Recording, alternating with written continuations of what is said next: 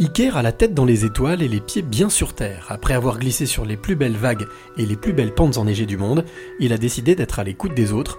C'est la rencontre inspirante du jour. Je suis Keragir, je suis euh, dirigeant d'entreprise et aujourd'hui, la, grosse partie de mon temps, je, la dédie à contribuer au changement de paradigme, au changement de logique euh, euh, que, nous vivons actuellement. Ça s'est accéléré depuis, l'année 2020, mais ça fait dix ans que je contribue à changer la logique de l'entreprise à remettre l'humain au centre de l'entreprise et l'entreprise au service de la vie. Et ça, ça passe par deux piliers fondamentaux. D'un côté, ce que l'on appelle la transformation managériale, manager différemment pour que les gens puissent euh, euh, retrouver un espace de sens et d'épanouissement au travail. Et, euh, et de l'autre côté, un travail avec les leaders. Alors pourquoi avoir fait ce choix il y a dix ans, Iker?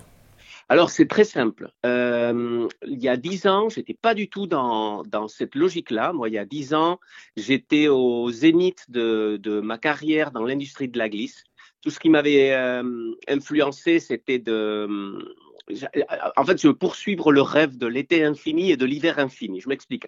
Le, rêve de l'été infini, c'était que je voulais surfer les plus belles vagues au monde, et ça depuis que j'étais un, petit adolescent, et je voulais euh, dévaler les plus belles montagnes au monde avec mon snowboard. Donc, euh, donc c'est ce qui m'a guidé. Donc je viens, je viens de l'Espagne post-franquiste et moi, à l'époque, soit tu naissais dans une famille riche, soit tu naissais dans une, naissais, pardon, dans une famille pauvre. Donc nous, on était pauvres. Alors le rêve du surf et du snowboard, c'était quelque chose qui était très très lointain puisqu'un snowboard, ça valait le prix d'une voiture, euh, du moins du prix de notre voiture familiale.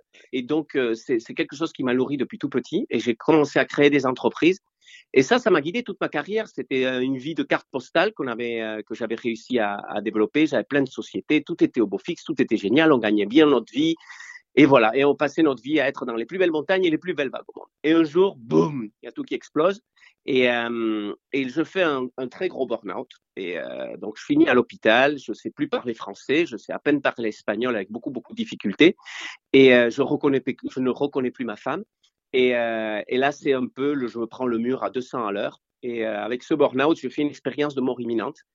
Et, euh, et c'est cet événement-là en question, beaucoup plus que le burn-out, qui a, qui a marqué ce tournant, parce que, pour le faire vite, à ce moment-là, j'ai eu euh, une conversation très rapide, puisque c'est réduite à, à, à, deux phrases, euh, deux questions plutôt, et une question en retour de ma part. La première question qui me dit, Iker, es-tu fier de ce que tu as accompli dans l'espace dans lequel j'étais, qui était de vérité totale et absolue?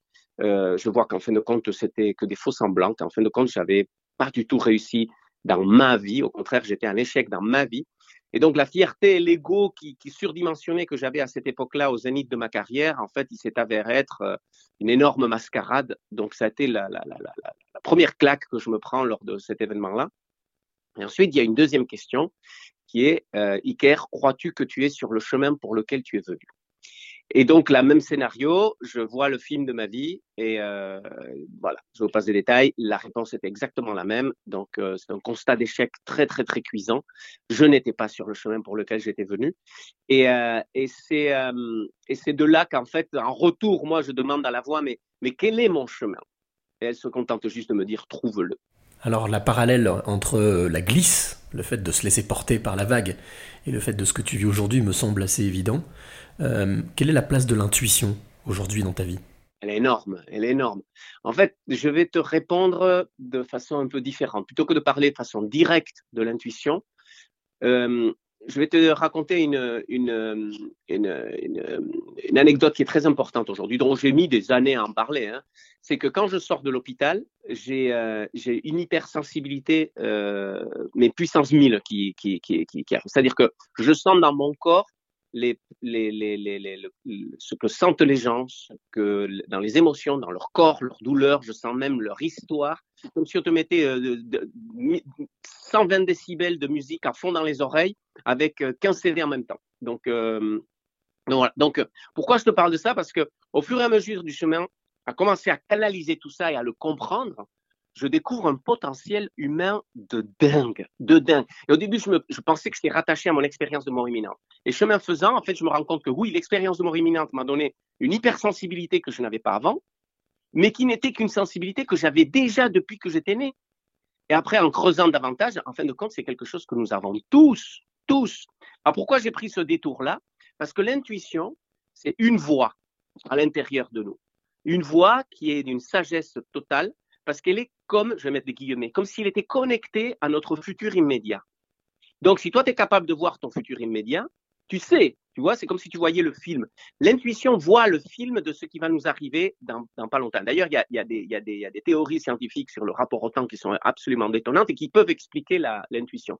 Donc, l'intuition, elle voit ce qui va t'arriver. Donc, si tu l'écoutes, tous les intuitifs aujourd'hui, alors moi qui travaille dans le monde de l'entreprise, on se dit c'est ultra cartésien, dirigeants d'entreprise, à peu près 1 sur 3 à 1 sur 5, femmes et hommes euh, à part égale, euh, sont intuitifs. Et pourquoi? Parce que celui qui est intuitif a appris à écouter cette petite voix intérieure qui lui dit fais ça. Et s'il le fait, ça se passe bien. S'il ne le fait pas, à un moment, il dit ah, je l'avais entendu, j'aurais dû m'écouter. Alors tu le fais une fois, deux fois, trois fois, et à force de te dire j'aurais dû m'écouter, la fois suivante, tu as bien compris la leçon, tu finis par t'écouter. Donc, mais ça, c'est une voix. Pour ça que j'ai commencé le détour par l'autre histoire. C'est parce que nous en avons plein des voix intérieures. On a divers espaces de communication avec notre fort intérieur qui sont d'une puissance extraordinaire. Aujourd'hui, on sait qu'il y a une communication qui s'opère dans le subtil euh, à travers nos champs électromagnétiques. Et donc, tout ça, ce sont des voix. Donc, il y a l'intuition qui est extrêmement puissante parce qu'elle te guide et elle te met toujours sur ton chemin. Et celle-là, elle est extrêmement importante.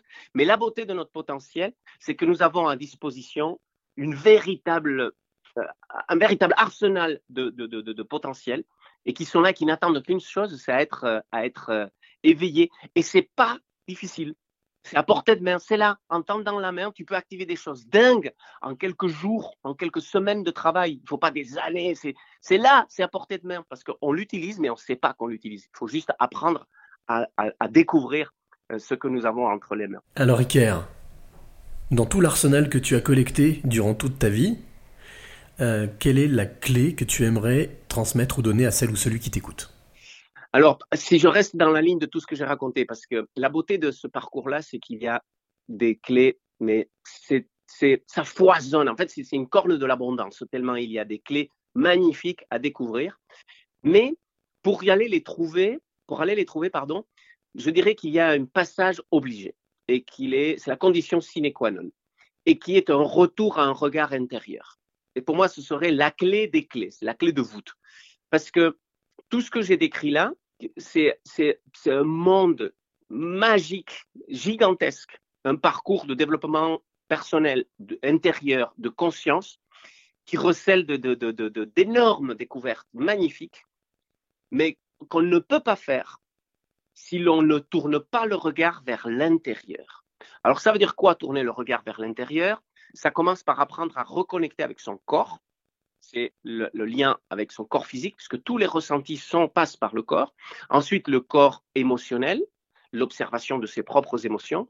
Et ensuite, le, le corps au-delà du, corps mental, moi je parle de l'esprit parce que c'est beaucoup plus vaste que le mental. On a trop fait d'enfermer le mental dans le cartésien, le rationnel, l'intellectuel, alors que l'esprit est beaucoup plus vaste que ça.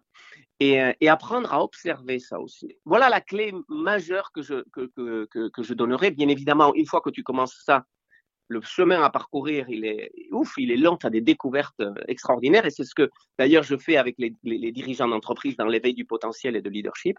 C'est cette ouverture à leur euh, potentiel individuel et groupal. Comment ensuite ça s'opère, ça, dans notre vie en société, dans, dans nos partages humains et dans notre contribution in fine, parce que moi, c'est ce qui m'anime.